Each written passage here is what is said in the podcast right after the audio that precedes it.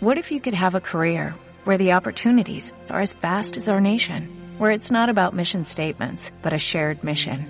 At U.S. Customs and Border Protection, we go beyond to protect more than borders, from ship to shore, air to ground, cities to local communities. CBP agents and officers are keeping people safe. Join U.S. Customs and Border Protection and go beyond for something far greater than yourself. Learn more at cbp.gov/careers. Juan y la planta de habichuelas. Érase una vez una pobre viuda que tenía un único hijo llamado Juan. Juan apenas ayudaba a su madre, no ganaba dinero alguno y ambos eran muy pobres. Un día, su única y vieja vaca dejó de dar leche. No hay nada que hacer, dijo la madre de Juan. Tendremos que venderla. Así que Juan llevó la vaca al mercado e intentó obtener por ella la mayor cantidad de dinero posible. Pero como el viaje era largo y aburrido, se entretuvo soñando con todo lo que compraría si fuera rico. Por el camino se encontró a un curioso hombrecillo con una enorme cabeza y un cuerpo diminuto que le propuso comprarle la vaca. Dámela y te prometo que serás rico hasta el fin de tus días, dijo el hombrecillo que sostenía una bolsita. Juan apenas daba crédito a lo que oía, mas al abrir la bolsita, en lugar de monedas de oro, comprobó que solo contenía cinco arrugadas habichuelas. Esas habichuelas son mágicas, dijo el enano. Plántalas y crecerán hasta tocar el cielo. Y antes de que Juan pudiera decir nada, desapareció junto con la vaca. Juan regresó a casa corriendo preguntándose qué pasaría cuando plantara las habichuelas mágicas. ¡Qué rápido has sido! dijo su madre al ver a Juan. ¿Cuánto te han dado por la vaca? He hecho un estupendo negocio, dijo Juan. Mira esto. Cuando su madre miró dentro de la bolsa, se puso furiosa y exclamó ¿Habichuelas? Si no son más que habichuelas, eres un majadero, un holgazán, un inútil. ¿Es que pretendes que nos muramos de hambre? Juan intentó decirle que las habichuelas eran mágicas, mas ella se negó a escucharle. Las arrojó por la ventana, dio a Juan una buena azotaina y le envió a la cama sin cenar. A la mañana siguiente, Juan, muerto de hambre, se despertó muy temprano. Por lo menos eso creía él, pues la habitación estaba a oscuras. Pero al volverse, vio junto a la ventana una inmensa planta verde cuyas hojas se metían por entre la persiana. Anda, pues es verdad, las habichuelas son mágicas. Rápido como el rayo, Juan salió a gatas por la ventana y se encaramó a la planta de habichuelas. Deteniéndose tan solo para despedirse con la mano de su madre que se hallaba en el jardín, mirándole asombrada, Juan comenzó a escalar la planta gigante. Trepó y trepó hasta atravesar las nubes. De pronto, vio un largo y ancho camino que se extendía frente a sus ojos. Juan anduvo durante horas y cuando ya pensaba en regresar, divisó un gran castillo. Cansado y hambriento, llamó a la puerta. Le abrió una gigantesca mujer que se quedó mirándole. Por favor, ¿podría darme un poco de comida? preguntó Juan. Estoy desfallecido. Vete de aquí. Mi marido no tardará y es capaz de devorarte para cenar. Pero tanto le rogó Juan que al fin la mujer le dejó entrar y le dio un poco de pan y fruta. Casi se lo había terminado cuando, de repente, oyó por el pasillo unas fuertes pisadas. ¡Ay, madre mía! exclamó la esposa del gigante. Es mi marido. Rápido, escóndete en el horno. Juan apenas tuvo tiempo de meterse en el horno antes de que la puerta de la cocina se abriera violentamente y entrara un gigante enorme y calvo. Este olfateó el aire y dijo... Fi, fa, fo, fum. Huelo la sangre de un inglés. Esté vivo o muerto, machacaré sus huesos y me lo comeré. No, no, no, querido, dijo su esposa sin perder la calma. Estás equivocado. Anda, siéntate a cenar. Cuando el gigante hubo dado buena cuenta de su colosal cena, sacó una caja llena de bolsas y se puso a contar su dinero. Juan, asomándose por la puerta del horno, se quedó sin aliento al ver tanto oro. Al poco rato, el gigante empezó a dar cabezadas y se quedó dormido. Entonces, Juan saltó del horno, se cargó una de las bolsas y salió corriendo del castillo.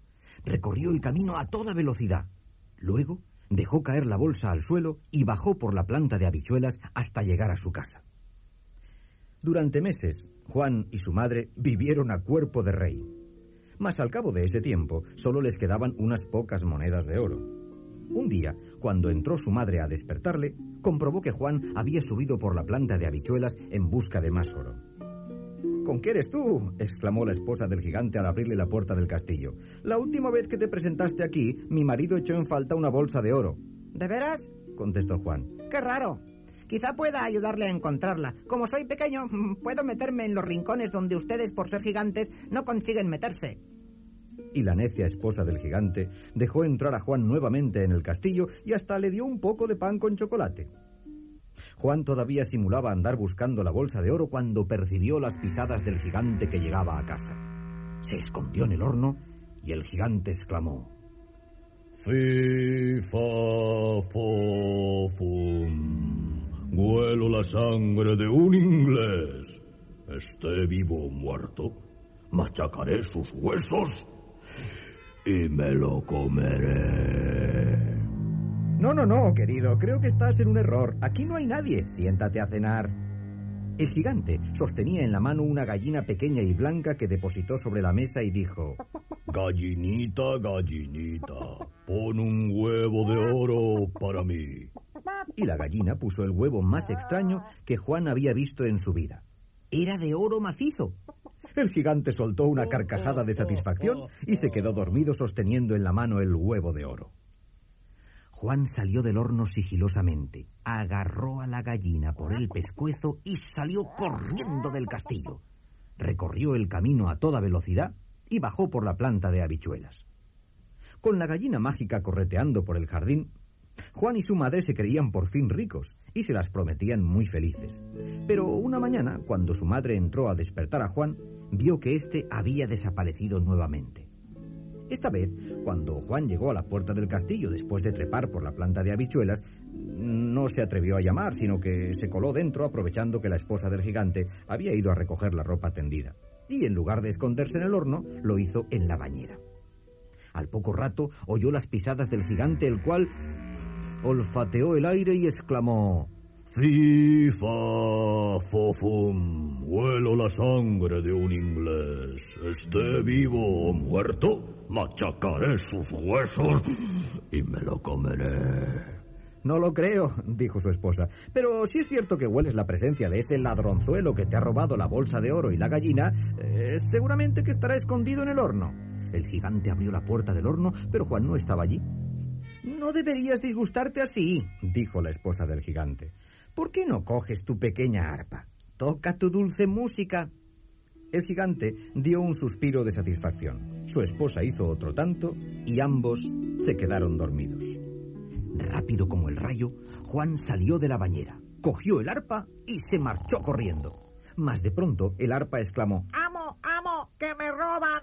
El gigante se despertó y gritó ¿Qué pasa? ¡Tú, tráeme el arpa! Juan bajó corriendo por el camino perseguido a corta distancia por el gigante que daba unas zancadas inmensas y maldecía al muchacho. Juan alcanzó la planta de habichuelas tan solo unos pasos por delante del gigante. Se abrazó al tallo y se deslizó por él hasta llegar al suelo. El gigante furibundo se lanzó tras él, descendiendo estrepitosamente por entre las ramas y blandiendo su hacha como un loco.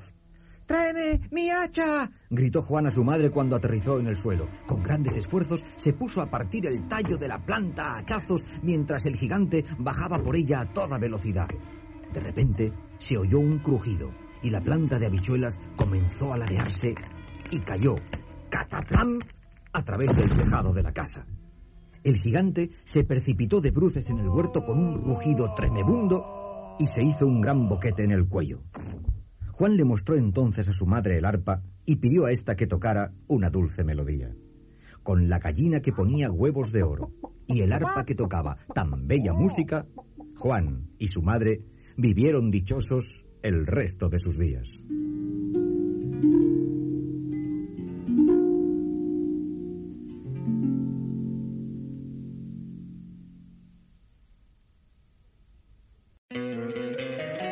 Encantaría tener 100 dólares extra en tu bolsillo?